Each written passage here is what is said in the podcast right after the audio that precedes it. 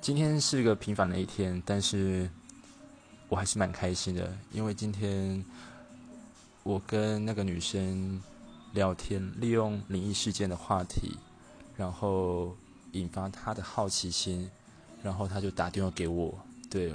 就利用这个鬼故事，我又连接到约她去看电影。对，那希望她不要放管我，对，希望。